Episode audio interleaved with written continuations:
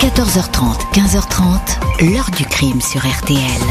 Jean-Alphonse Richard. Après 11 jours d'angoisse et de fausses pistes, l'épilogue tragique à Beach en Moselle. Karine, disparue depuis le 22 juillet, a été retrouvée morte hier soir dans l'immense forêt du parc naturel régional des Vosges du Nord. C'est son meurtrier présumé, Stéphane Croth, qui a mené les gendarmes au cadavre. Bonjour. La vie d'une jeune fille de 17 ans ne vaut-elle à ce point rien? Pour qu'on puisse l'abréger sans le moindre état d'âme, sans jamais ensuite avouer ce qui s'est vraiment passé, comme si ce crime n'était qu'une parenthèse à oublier au plus vite. Tel est le sort qui semble avoir été réservé à l'été 2001 à Karine Schaff dans une forêt de Moselle. L'enquête va vite se tourner vers un jeune couple, Stéphane Croth et Péroline Garino. Ce sont eux qui auraient entraîné dans la mort la lycéenne, un couple qualifié de diabolique, mais qui va se révéler immature et déconcertant. Ils vont se renvoyer la responsabilité du crime comme s'il s'était agi d'un jeu, d'une fiction dont ils seraient les acteurs fil des interrogatoires, il va être bien difficile pour les enquêteurs, mais aussi pour la famille Schaff, de savoir ce qui a fait quoi au sein de ce sinistre duo. Pourquoi s'en être pris à la jeune fille sur son vélo? Pourquoi cette vérité est-elle impossible à raconter? Question posée aujourd'hui à nos invités. 14h30, 15h30. L'heure du crime sur RTL. Dans l'heure du crime aujourd'hui, le meurtre de Karine Schaff à l'été 2001 en Moselle. Cette jeune fille de 17 ans est portée disparue après un curieux accident de bicyclette. Impossible de savoir si elle a été blessée et surtout où elle est passée. Dimanche 22 juillet 2001, aux alentours de 15h15, un automobiliste qui roule dans la zone industrielle de Beach, petite ville proche de la frontière allemande, est surpris par le demi-tour soudain d'une voiture blanche à une centaine de mètres sous ses yeux. Voiture qui déguerpit à toute allure sur la nationale 62 en direction d'Agno. L'automobiliste intrigué roule et aperçoit sur le bord de la chaussée un vélo renversé. La roue arrière est complètement voilée. La selle a volé sur la route. De toute évidence, le où la cycliste a été percutée.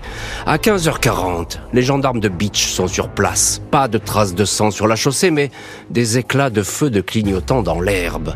Le témoin évoque la voiture blanche. Il a reconnu un véhicule de marque japonaise. 16 h le père et le frère de Karine Schaff empruntent la même route. Ils vont rejoindre Karine qui les a précédés à vélo pour rejoindre une amie. Roger Schaff s'arrête à hauteur des gendarmes. Il reconnaît immédiatement la bicyclette de sa fille, un VTT flambant neuf qu'il lui a offert pour son bac de français. L'adolescente a disparu.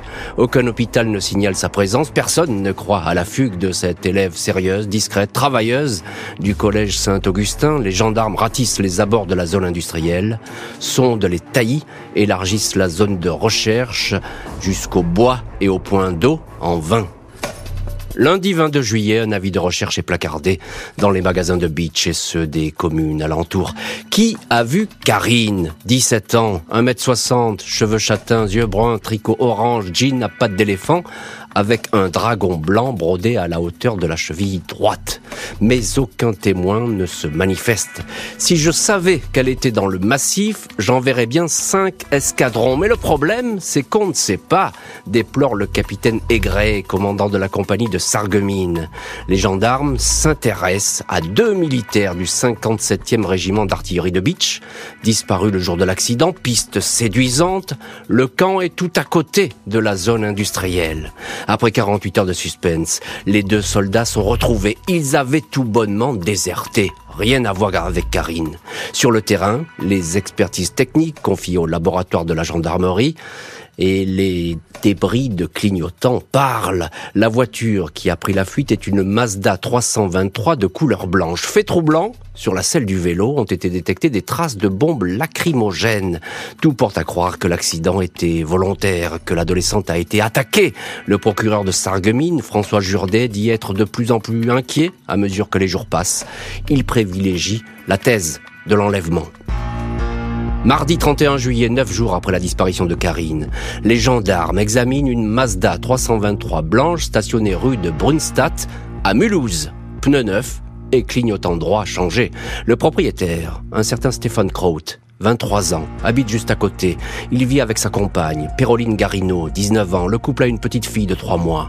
Dans leur appartement, beaucoup de coupures de journaux sur la disparition de Karine Schaff. Le couple dit pourtant tout ignorer de cette affaire. Ils sont placés en garde à vue. Stéphane Croth parle de son enfance, puis, au milieu de la nuit, il avoue qu'il a percuté en voiture Karine. C'était un malheureux accident, certifie-t-il. Il l'a placée dans sa voiture pour la conduire à l'hôpital d'Agneau. En route, il s'est aperçu qu'elle s'était étranglée elle-même avec son sac à dos coincé dans une portière. Il a paniqué, il a déposé le corps dans la forêt de Mutterhaus. Après, c'est le trou noir. Il croit avoir dormi près de la dépouille à qui il a mis le feu. Et on va voir dans le chapitre suivant si les expertises scientifiques, les légistes confirment la version de Stéphane Kraut, version qui va être évolutive, euh, c'est le moins qu'on puisse dire, avec des changements de cap, des versions parfois diamétralement opposées avec celle de sa compagne Péroline Garino. On va voir tout cela dans les chapitres suivants de l'heure du crime. On en reste pour l'instant à ses premières heures, premiers jours d'enquête et on commence avec notre premier invité, c'est Dimitri Ramelot. Bonjour Dimitri. Bonjour à tous. Merci beaucoup euh, d'être aujourd'hui au téléphone de l'heure du crime. Vous êtes euh, journaliste RTL et vous êtes l'un de nos correspondants dans cette région Grand Est. Vous connaissez parfaitement cette affaire puisque vous avez euh, beaucoup travaillé dessus. Alors Dimitri Ramelot, d'abord il faut nous expliquer pourquoi cette scène d'accident finalement elle est trompeuse au début parce que je dis scène d'accident justement parce qu'on pense qu'il y a eu une, voiture qui a tout simplement renversé une cycliste et puis la personne s'est enfuie. C'est plus un délit de fuite qu'une scène de crime. Oui, mais le problème, c'est que euh, la personne qui est sur le vélo n'est pas là. Mmh. Euh, donc si c'est un accident, bah euh, vous euh, prévenez euh, les secours, soit vous qui avez provoqué l'accident, soit la personne qui a été victime de l'accident à un mmh, téléphone. Alors à l'époque, on est en 2001, tout le monde n'a pas encore de téléphone, mais voilà, il y a quand même cette selle qui est désolidarisée du vélo. Il y a ces traces de freinage. On retrouve aussi un capuchon d'un aérosol dans le terre-plein herbeux juste à côté du vélo. c'est un peu bizarre, si vous voulez. donc c'est pour ça que quand mmh. le frère et le père euh, de Karine arrive sur ce chemin parce qu'il devait la retrouver chez Mélanie, hein, qui est l'amie chez qui elle devait aller. Euh, ils se disent euh, pourquoi il y a ce monde, pourquoi il y a ce hmm. vélo, et où sont, où est ma fille et, et, ma sœur. Hmm. Donc c'est quand même assez étrange, assez rapidement quand même. Impossible, Dimitri, de croire à une fugue. un mot sur Karine, c'est une, une jeune fille sage, on peut le dire comme ça. Oui, oui, c'est une fille très sage. Moi, je me souviens, tout le monde était euh, était unanime, hein, parce que j'ai passé 15 euh, jours là-bas. Mhm. J'étais arrivé dès le dimanche. Il y avait une conférence de presse dès le dimanche dans, dans la mairie de, de Beach. Euh, la fugue, c'est pas possible, en tout cas pour les parents. C'est inenvisageable. Elle a 16, euh, 17 ans. Elle vient d'avoir le bac de français. C'est une élève modèle. C'est la première fois qu'elle utilisait ce vélo tout neuf. Tout première fois qu'elle sortait seule pour aller chez cette copine Mélanie. voilà, c'est une, une fille qui parle beaucoup avec ses parents. Il n'y a pas de soucis, elle est, elle est équilibrée, elle est heureuse, elle parle beaucoup. Enfin, ils, n'ont pas de doute, ses parents, sur, sur le fait que ça, ça n'est pas une fugue parce que ce n'est pas elle, euh, ce n'est pas une fugueuse. Ça, ne lui euh, ressemble pas. Ça, ne lui ressemble pas. Euh, de, ce qui fait dire d'ailleurs au procureur que là, il a peur que effectivement il y a quelque chose de grave se soit passé. D'ailleurs, les gendarmes sont exactement sur la même longueur d'onde. il faut juste nous raconter, Dimitri Ramelot, quand même, il y a, des recherches qui sont importantes. Hein. et la, région, elle est pas simple parce qu'il y a beaucoup de forêts. Oui, il y a beaucoup de forêts. Puis au bout de, de, ce, de ce chemin, il y a donc ce, ce camp militaire de, de Beach. Hein. Bon, bah la grande muette. Mmh. Euh, dès qu'il y a une enquête, c'est très compliqué. Puis il y a des, des massifs, il y a des cours d'eau, il y a des creux, il y a des ravins, il y a des grottes, il y a tout ce que vous voulez. Donc, ce sont autant d'endroits finalement où, où Karine peut être euh, éventuellement retenue, ou où, son corps peut éventuellement avoir été euh, euh déposé. Donc, mmh. il y a des agents ONF, il y a des pompiers, il y a des chiens de piste. Moi, je me souviens avoir vu un hélicoptère. il y a des civils Hein, qui font mmh. des, des, battues. Et puis il y a très rapidement, au bout de 3-4 jours à Sarreguemines, eh ben, une cellule d'enquête hein, avec 40 gendarmes qui est mise sur pied parce que à ce moment-là, effectivement, au bout de quatre jours, euh, la fugue, pourquoi pas, mais mais mais les parents ont finalement convaincu euh, les gendarmes que ça ne pouvait pas être ça, même si les parents espéraient que ça aille plus vite et qu'on mette très rapidement des barrages sur les routes. Oui, il y a effectivement cette perception naturelle, la perception du drame de la part des enquêteurs qui connaissent bien ce genre d'affaires, y compris des, des, magistrats. Ça ne trompe pas. Il y a des signes avant-coureurs que quelque chose de très grave euh, c'est connu, c'est produit, pardon. bonjour, maître Dominique Beaupetit. Bonjour. Merci beaucoup euh, d'avoir accepté l'invitation de l'heure du crime. Vous êtes au téléphone de l'heure du crime. Vous avez été dans cette euh, affaire, l'avocate de Stéphane Croth. Euh, je voudrais que vous nous parliez un petit peu, Dominique Beaupetit, de, ce couple qui forme Stéphane Croth et Péroline Garino, qu'on découvre à ce moment de l'enquête. Qu'est-ce qu'on peut en dire de ce couple? Bah déjà qu'ils sont tous les deux euh, très jeunes Mhm. et que, euh, vous savez, il y a un adage qui dit qu'ils se ressemblent, s'assemblent. Oui. Euh, là, il est parfaitement illustré parce qu'on a deux personnes qui ont, je dirais, connu chacun de leur côté des difficultés familiales Mhm. importantes, avec une biographie qui montre des, des- des fractures précoces, caractéri- caractérisées, une enfance très troublée par, euh, bah, par le comportement des adultes Mhm. euh, qui les entourent. Alors effectivement, c'est une enfance chaotique. Et d'ailleurs, euh, c'est important que qu'on en parle déjà tout de suite. Euh, Stéphane Croth, lorsqu'il est placé en garde à vue, au début, bah, il avoue pas, il avoue rien, mais en tout cas, il parle de lui. Et tout de suite, il fait référence à son enfance. Qu'est- Qu'est-ce qu'on peut en dire, cet enfant C'est un enfant adopté, c'est ça? Oui, c'est un enfant, en fait, qui a été adopté deux fois. Mhm. La première fois par ceux qu'on appelle ses grands-parents, la famille Banvart, et la seconde fois par monsieur et madame Kraut. Mhm. Et euh, deux, deux adoptions, euh, je dirais, euh, qui concernent les cinq premières années de sa vie. Et ça va effectivement être compliqué. L'adoption n'est déjà pas quelque chose de simple, mais pour Stéphane, qui est fragile, qui, qui va passer d'un monde euh, chez ses grands-parents où il faisait ce qu'il voulait, comme il voulait, à un autre monde, monsieur, madame Kraut, qui vont tout mettre en œuvre eh bien, pour euh, l'éduquer et pour euh, ne serait-ce que lui apprendre les bonnes manières. Euh, ça va être compliqué pour lui. Oui, il est en, il est en rupture. D'ailleurs, il refuse ses parents adoptifs. Hein. Il va partir avec cette compagne. Ils vont avoir cet enfant. Ils vont vivre vraiment un, petit peu dans dans leur bulle. Dimitri Ramelot, euh, lors de cette garde à vue, euh, Péroline Garino, elle dit très vite que, bah, effectivement, il a, il a peut-être fait une bêtise, son compagnon. Elle se désolidarise un petit peu déjà. Après, ça va s'aggraver, mais déjà, elle se désolidarise.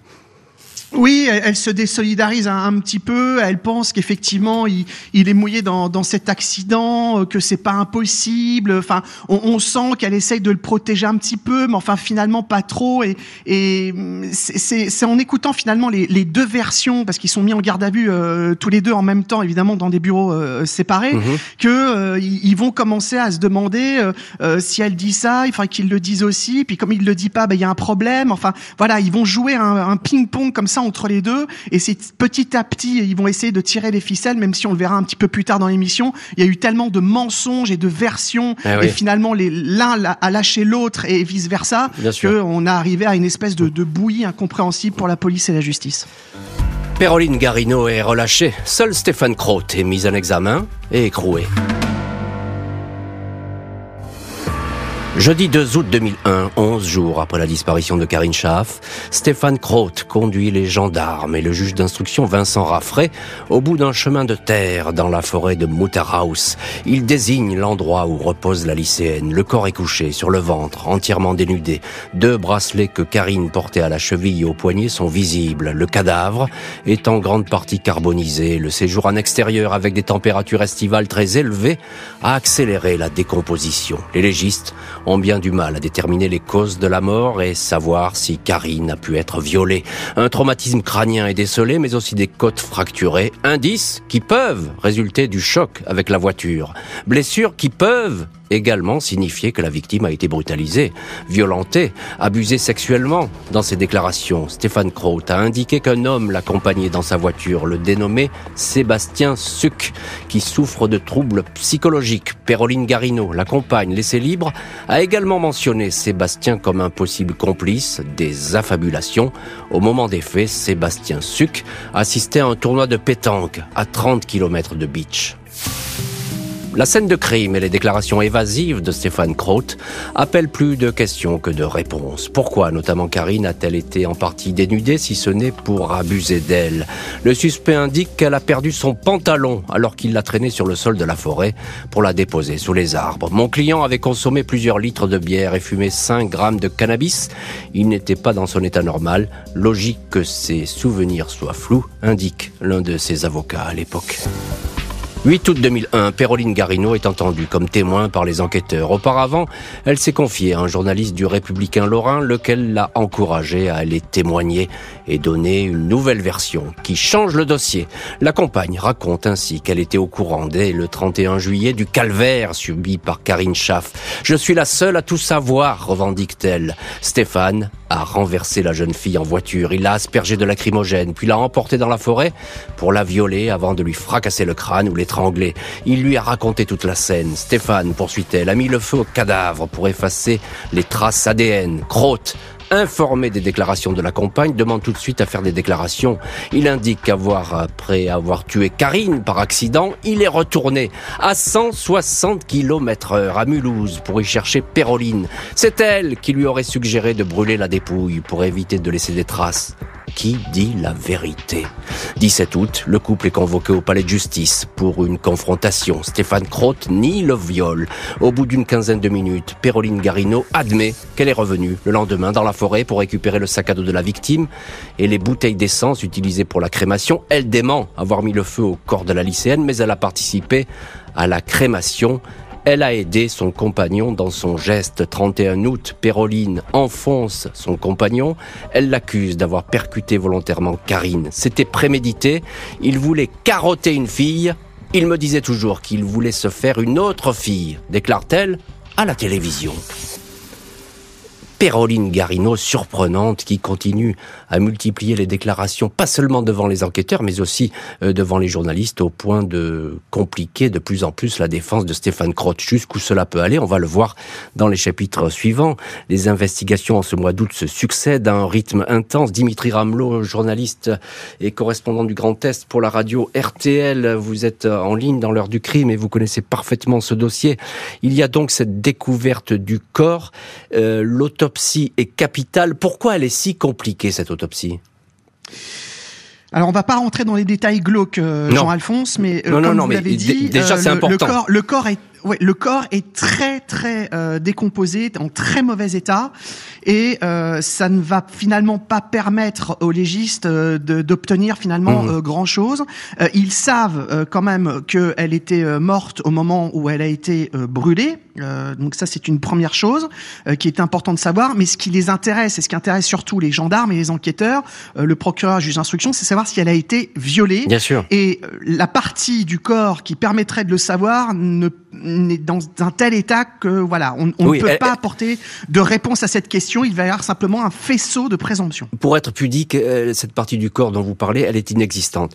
Euh, euh, elle a disparu dans ce brasier. On va le dire comme ça. donc, ça. mais simplement, il faut le préciser, Dimitri, parce que c'est important pour la suite de l'affaire. le viol n'est pas constaté. On peut pas le constater véritablement. Hein. C'est très compliqué. Alors, on ne peut pas le constater formellement, mais il y a effectivement un faisceau de présomption, comme je vous le disais à l'instant. Il y a quand même effectivement deux préservatifs qui vont être retrouvés euh, à côté euh, du corps de, de, Karine. Donc ça, euh, il va falloir étudier s'il y a de l'ADN là-dessus mhm. ou pas.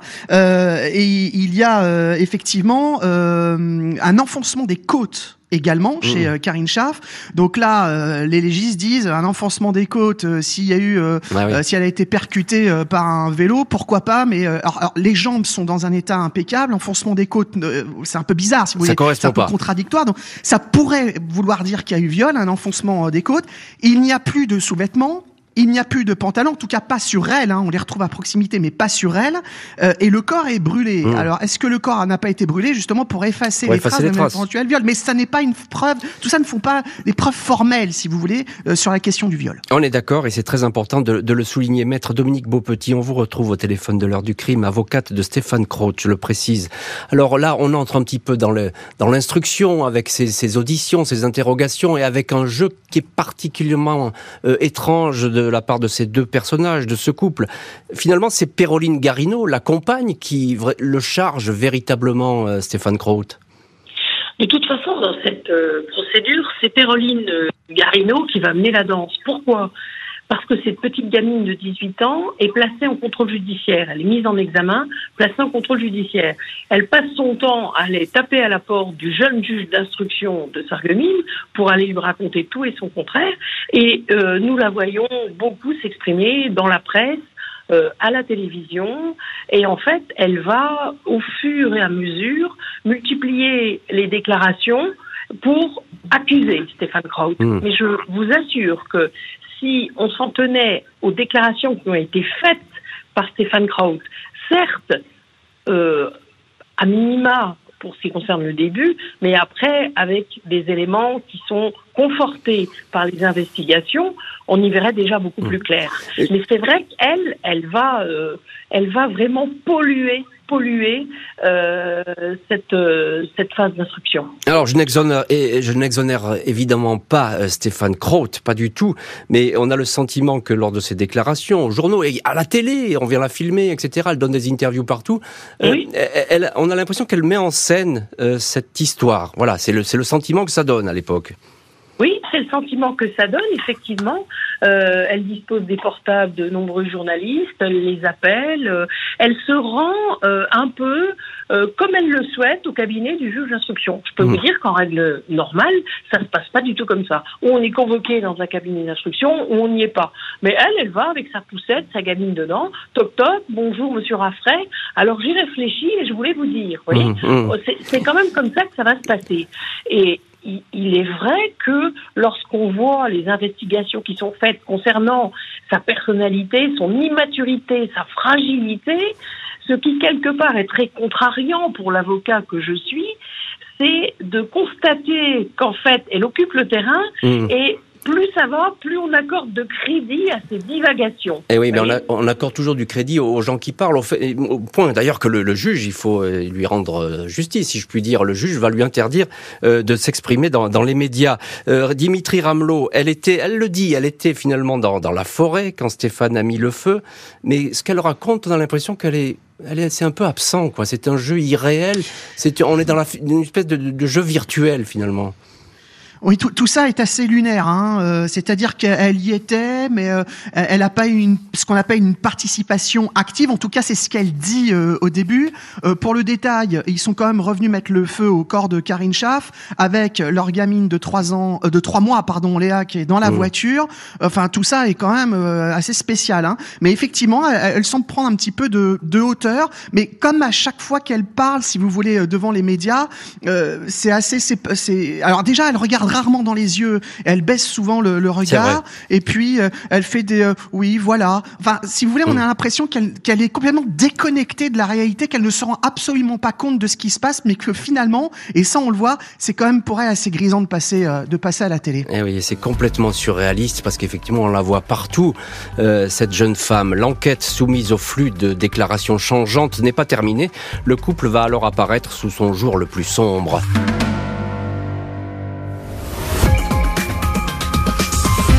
C'était pas un accident, en fait, c'était prémédité, c'était, c'était voulu, c'était fait exprès. Je l'ai aidé. Je l'ai pas aidé physiquement, hein. Non. Moralement. Bah oui, j'étais avec. j'étais avec. En cette année 2002, la juge, le juge d'instruction de Sarreguemines s'apprête à refermer le dossier Karine Schaff. Il peut s'appuyer sur un épais dossier de témoignages, procès-verbaux d'audition, constatation de police scientifique. Malgré les difficultés extrêmes des légistes à établir précisément les causes de l'accident de Karine, puis de sa mort, le juge Raffray fait état de ses certitudes. Selon lui, la collision entre la voiture de Stéphane Kraut et la bicyclette de Karine Schaff était tout à fait volontaire. Le conducteur n'a pas percuté à 100 km heure la malheureuse, comme il l'affirme, mais à 30 km heure environ. La lycéenne ne serait pas décédée des suites du choc, mais plus tard, dans la forêt. Le juge affirme encore que Karine a bien été violée. L'autopsie ne peut l'affirmer, mais les indices sont concordants. La victime a été retrouvée dénudée. Karine présentait des côtes fracturées, non pas à cause de la collision, mais en raison d'un écrasement possible dû à un viol. Lors d'une audition, Stéphane Kraut a indiqué qu'il s'était réveillé près du cadavre dans la forêt et a peut-être abusé de la jeune fille. Péroline Garino, la compagne du suspect numéro 1, n'a cessé d'apporter détails, compléments, nouvelles informations lors de ses déclarations successives. Deux préservatifs avaient été découverts à proximité de la scène de crime. Il s'avère que l'un d'eux a été utilisé par le couple. Les amants diaboliques, comme la presse les appelle, ont eu une relation sexuelle, alors même que le feu avait été mis au corps. Un épisode morbide, reconnu par Crote et Garino. Et toutes ces constatations vont bien sûr peser lourd lors du procès d'assises qui s'annonce. On va en parler dans le chapitre suivant. Ces conclusions, elles sont importantes car elles conditionnent toute la suite. Maître Dominique Beaupetit, on vous retrouve au téléphone de l'heure du crime. Vous êtes l'avocat de Stéphane Kraut. Euh, le juge, lui, euh, il a des certitudes. Euh, il y a viol et c'est bien un accident qui était volontaire. Tout ça, il peut s'appuyer sur des expertises scientifiques, c'est ce qu'il dit c'est sûr que des expertises, il y en a eu énormément dans ce dossier, tant sur le problème de euh, accident ou pas accident que sur euh, peut-être viol euh, ou peut-être pas. Alors là aussi, les déclarations de Péroline vont énormément compter. Mmh. Il voulait se faire une autre nana, voilà. Et il voulait carotter une fille, c'est ce qu'elle dit toujours. Il voulait carotter une fille, c'est l'expression, ça veut tout dire et rien dire. En tout cas, je peux vous dire que Aujourd'hui, euh, autant d'années plus tard, j'ai l'impression d'être à nouveau en 2001 et, et d'entendre que euh, ce ne sont que des questions. Alors on parle de, oui, faisceau d'indices. Mmh. Bah, peut-être que, peut-être qu'il y a un rapport sexuel. Alors, vous voyez, les parents croûtes qui, quelque part, euh, n'ont pas beaucoup fait de cadeaux à leur fils dans cette procédure, l'ont pas mal balancé sur tout un tas de, de, de, problèmes sont catégoriques pour dire ça c'est pas possible. Notre fils on le connaît, il peut pas euh, coucher avec un cadavre, coucher avec un cadavre, c'est quelque chose de très particulier. Oui, on, est d'accord, mais on est d'accord, maître, mais c'est aussi le cri de, de, parents qui sont un peu dévastés. Euh, on les comprend aussi. Ils, euh, protègent un garçon que de, toute façon ils aiment. non, dans le dossier. Mmh. Ils ont coopéré à l'instruction, ils ont apporté tout un tas d'éléments à charge. Mmh.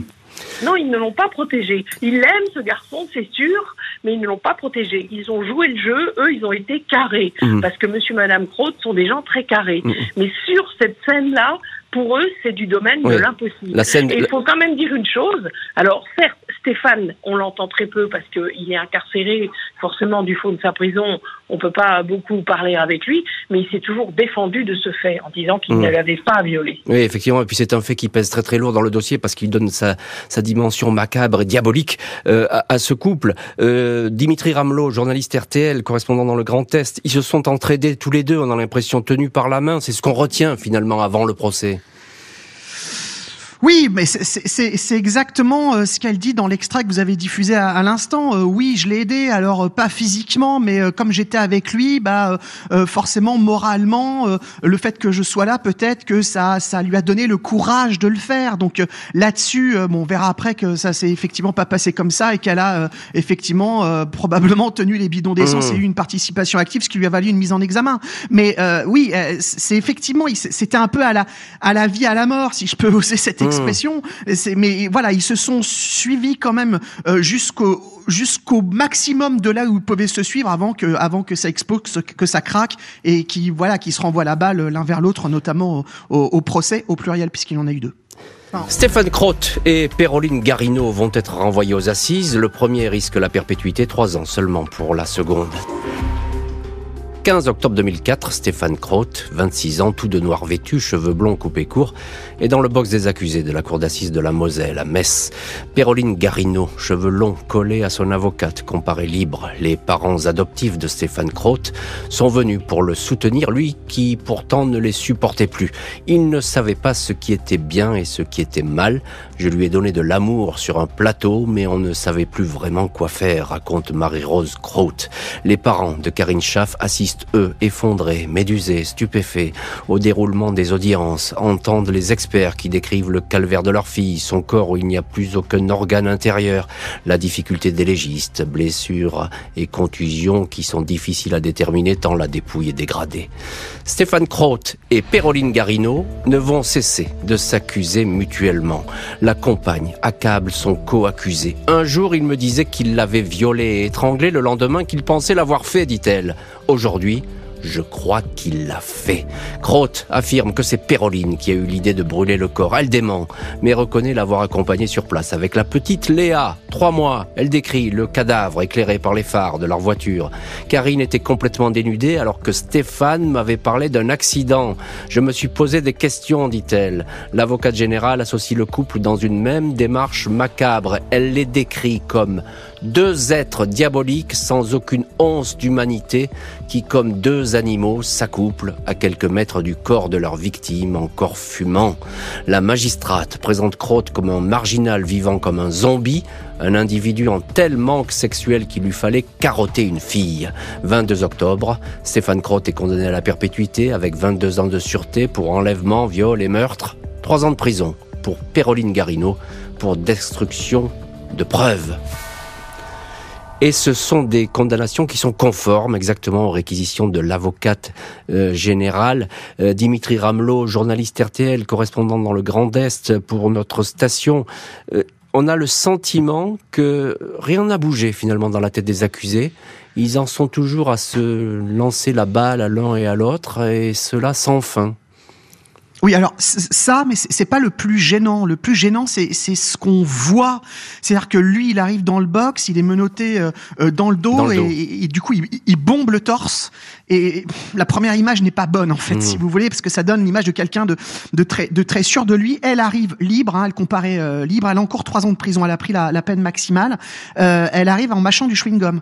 Et, ah évidemment, bon, tout, oui, tout ça ne, ne donne pas forcément une image très positive et très sympathique de, de ces deux personnages qui effectivement, comme vous le dites, tout au long euh, des audiences vont euh, se, se, renvoyer euh, la balle. Là, clairement, Péroline a lâché Stéphane et lui bah, répond coup pour coup en fait, parce que lui, il a rien à perdre. Hein, il encourt perpétuité et ça va être un espèce de, ping-pong comme ça pendant toutes les audiences de, ce procès d'assises à Metz. Alors, eh, on a évidemment, c'est Stéphane Croth qui est le personnage principal dans cette affaire. D'ailleurs, lui, il est, il est dans le banc des accusés. Il compare, il ne compare pas, il n'est pas libre.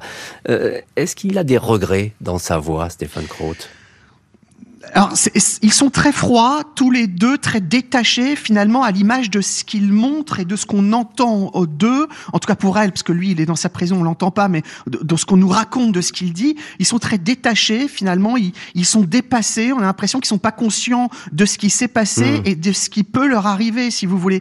donc euh, euh, finalement, c'est lui, il dit non, non, mais vos experts, euh, moi je m'en fous. Ils disent ce qu'ils veulent. Moi, je vous dis la vérité. Je suis pas expert. Chacun son truc. Moi, c'est pas mon boulot. Enfin, mmh. voilà il, il, dit que c'est pas vrai, il, dit que c'est involontaire, que c'est un accident, qu'il n'y a pas eu de viol et que si, si ça plaît à personne, tant pis, mais c'est sa vérité. Voilà, c'est tout. Et euh, c'est légèrement agressif ce que vous décrivez là, hein, comme comportement. Oui, c'est-à-dire, bah, c'est-à-dire qu'il bon, alors il ne hurle pas, hein, il n'est pas là. Euh, c'est souvent ce qu'on reproche d'ailleurs aux accusés, c'est de ne pas montrer de manière plus virulente qu'ils, qu'ils, enfin, pour faire comprendre qu'ils sont innocents et qu'ils n'ont rien à se reprocher. Mais clairement, il fait comprendre que voilà, euh, ces rapports d'expertise, ils sont ce qu'ils sont, que lui, il sait que sa version c'est ça, et puis c'est tout. Et, c'est sa, c'est sa stratégie de, c'est sa stratégie de défense qui, bah, du coup, va, ne va pas payer puisqu'il sera condamné à perpétuité en première instance. Encore un mot, euh, Dimitri Ramelot. Je suppose que la famille est totalement déboussolée écrasée par, par ce spectacle, qui est indigne d'ailleurs, qui est indigne puisqu'il n'y a pas d'explication. Oui, c'est absolument incroyable. Ils espéraient effectivement qu'à un moment, comme il le disait, Kraut allait se mettre à table et qu'on allait voir dans ses yeux à un moment, voilà, la vérité euh, euh, jaillir et qu'on allait enfin pouvoir croire ce qu'il pouvait dire à ce procès tellement il y a eu de mensonges avant. Ce moment-là n'est pas venu. Mmh. Euh, ils auraient voulu, euh, voilà, finalement quitter le palais de justice un petit peu plus apaisé et, et manifestement ça, ça ne s'est pas passé. Ils étaient aussi surtout très en colère que Péroline Garino ne soit pas poursuivie pour eh complicité. Euh, parce que dans ce cas-là, elle encourait une peine évidemment beaucoup plus large que euh, celle euh, encourue pour destruction de preuves. Elle était, voilà, c'est ça, c'est-à-dire trois ans, et elle a pris trois ans et elle a fait, elle a fait un an et demi de, de détention. Stéphane Kroth va décider de faire appel. La famille de la victime va donc se retrouver face à celui qu'elle appelle le monstre. 10 février 2006, Edith Schaff, la mère de Karine, est bien présente devant la cour d'assises d'appel de la Meurthe-et-Moselle à Nancy. La maman, vêtue de noir, porte sur la poitrine un large médaillon avec la photo de sa fille, bijou qui ne la quitte plus depuis le décès. Edith Schaff dit subir l'épreuve d'affronter le monstre, comme elle appelle Crote. Péroline Garino, la compagne, n'a pas fait appel de sa condamnation. Kraut assure qu'il n'a jamais été entendu, jamais été compris lors de l'enquête et lors du premier procès. J'ai été condamné pour des choses que je n'ai pas faites. L'accusé, qui avait demandé pardon à la famille Schaff au premier jour du procès, est condamné à 30 ans de prison, assorti d'une peine de 20 ans de sûreté. Colère de la famille de voir la sentence ainsi minorée. Je le descendrai quand il sortira, hurle la mère de Karine à l'énoncé du verdict. Et on a le sentiment dans cette affaire que même si des questions euh, demeurent, euh, la douleur de la famille Schaff, elle, elle est toujours palpable, douleur qui, qui ne s'efface pas. Dimitri Ramelot, euh, cette famille, vous l'avez approché, vous l'avez vu notamment lors du premier procès, ils sont dans une peine terrifiante, on le serait à moins d'ailleurs, mais qui, qui, a du mal à s'effacer. Alors, peine terrifiante qui a du mal à s'effacer et qui augmente encore un peu euh, au verdict du deuxième procès. Pourquoi? Parce que bah, finalement, la, la, peine est allégée contre Stéphane Kraut. il avait pris perpétuité, euh, dont 22 ans incompressibles euh, en première instance, et là, il est condamné à 30 ans, dont 20 ans incompressibles. Et ça, la maman de, de, Karine ne comprend pas. Elle dit, on a tout sous la main pour le condamner à la même peine. Mmh. voilà, et, et, elle a l'impression, si vous voulez, qu'on lui a laissé deux ans pour se préparer à, à faire le meilleur acteur. Et ça, ça l'a, ça l'a terriblement agacé et, et c'est ça qui, qui l'a fait exploser effectivement euh, à, à l'issue du procès euh, de Nancy où elle dit quand il sort je le tue et, et c'est vraiment voilà ça, ça, montre mmh. toute la toute l'horreur que vivait cette famille encore euh, à ce moment-là plusieurs années après le, le décès de, de, Karine. Procès en appel à Nancy, Dimitri Ramelot, il faut bien le dire, qui n'a pas apporté de, de lumière. On, on, en reste toujours à cette espèce de fatras de, déclaration. Euh, Péroline Garino, elle va venir, elle est témoin, elle n'est pas euh, poursuivie, mais elle est témoin. Mais on en sort Alors elle est témoin euh, parce qu'elle n'a pas fait euh, appel. je crois d'ailleurs qu'elle était sortie, qu'elle avait purgé sa peine à ce moment-là, à, vérifier. Mais enfin, elle est, elle est voilà. Donc, donc, elle est là, elle vient comme témoin, donc elle, elle ne craint judiciairement plus rien. Mais effectivement, c'est la parole de l'un contre la parole de l'autre et, et les détails qui ne collent pas. Et t'as fait ci, mais non. Souviens-toi, j'ai fait ça, mais non, je suis pas d'accord avec toi. Et au finalement, c'est un énorme, pardon le mot, mais énorme gloubi-boulga, une grande bouillie, où finalement plus personne n'y comprend rien, et on arrive quand même à ses 30 ans. Donc il est reconnu effectivement du meurtre, de l'enlèvement séquestration et du viol euh, de Karine Schaff. Oui, un fatras de déclaration qui écrase la famille Schaff. Il faut bien le répéter parce que ce sont eux qui souffrent dans cette affaire. Effectivement, il y a des condamnations, mais ce sont eux qui, qui, ont perdu leur fille. Et Karine, finalement, on ne sait toujours pas à ce stade de, des procès et de l'enquête euh, très exactement ce qui a pu se passer. Voilà. Même si non, mais c'est exactement ça c'est ça, c'est-à-dire que la famille espérait enfin sortir de cette affaire et de ces deux procès avec des certitudes, des choses claires de la part de Stéphane Kraut, qui était le principal accusé dans cette affaire, qu'il dise oui j'ai fait ça, oui j'ai fait ça, non j'ai pas fait ça de manière sincère, mais encore une fois c'était très compliqué de le croire tant il avait menti euh, pendant la, la procédure. Et ça, ces certitudes-là, la famille ne les a pas eues, et c'est ça qui a fait que la mère a explosé à la fin et que le deuil est très très compliqué parce que c'est toujours plus compliqué quand vous ne savez rien ou pas grand-chose que quand les choses sont claires, même si l'horreur reste la même. Euh, encore une ou deux questions, Dimitri Ramelot. Euh, si Péroline Garino n'avait pas parlé, finalement, l'enquête, on aurait peut-être conclu à un accident. Euh, involontaire. Alors, il y avait quand même, il y avait quand même beaucoup d'éléments, hein, quand même cette histoire de bombe lacrymogène. C'est vrai, euh, on l'a oublié un petit sur, peu. Sur la selle, euh, euh, voilà, il y a, y a, quand même ces, ces, préservatifs. Alors bon, effectivement, il n'y a pas l'ADN de Karine sur ces préservatifs, mais il y avait quand même beaucoup d'éléments. Alors Péroline Garino, il y en a qui vous vont dire, qui vont vous dire, elle a trop parlé, elle a, elle a pollué le dossier. C'est ce que disait Maître, Maître Beaupetit, Beaupetit en début d'émission, tout à fait. Voilà. Donc euh, il y a ça, mais en même temps, moi je me demande si elle n'a pas été laissée en, en liberté et, par le juge d'instruction Vincent Raffray, parce que finalement à parler, à parler, à parler, à parler, elle donnait beaucoup d'éléments qui permettent quand même, qui permettaient quand même aux gendarmes d'avancer. Alors il fallait évidemment beaucoup dépolluer ce qu'elle disait, mais ça a peut-être effectivement permis quand même d'avancer vers une certaine vérité au moment où on dépolluait à maxima. Donc c'était à double tranchant, mais ça, ça les a finalement peut-être aidés. Alors peut-être ça, ça leur a fait perdre du temps, mais mais ça les a quand même peut-être un petit peu aidés qu'elle parle ouais. autant. Ah, j'avais pas imaginé la stratégie du juge, mais effectivement, c'est assez euh, judicieux et malin. On voit là le spécialiste des, des faits divers, Dimitri Ramelot. Juste une petite question pour terminer cette émission. Qu'est-ce qu'ils deviennent les, les, deux, la Péroline Garino, Stéphane Crotte, est-ce qu'on le sait? Alors, Péroline Garino, donc, a été condamnée à trois ans. Elle est sortie au bout d'un an et demi de, de prison. Donc, euh, elle a refait sa vie avec un, un compagnon. Euh, alors, les infos que je vous donne datent d'il y a quand même quelques, quelques temps maintenant. Elle a eu un, un deuxième enfant. Alors, qu'est-ce qu'elle fait dans la vie? Honnêtement, je n'ai pas la réponse ouais. à cette question. Enfin, est... Stéphane Kraut a, a, donc été condamné à 20 ans incompressible. Il était donc en prison depuis 2001, ce qui fait que depuis 2021, il est libérable, pas libéré, hein, libérable. Mais ça veut dire aussi qu'il est peut-être sorti de prison s'il a fait des demandes euh, de libération qui ont été acceptées, mais c'est une information qu'on ne peut pas confirmer aujourd'hui. Non, et que d'ailleurs l'administration n'est pas tenue de donner d'ailleurs très officiellement. Merci beaucoup Dimitri Ramelot et maître Dominique Beaupetit d'avoir été les invités de l'heure du crime. Merci à l'équipe de l'émission, Justine Vignot, Marie Bossard à la préparation, Boris Pirédu à la réalisation. L'heure du crime, présenté par Jean-Alphonse Richard sur RTL.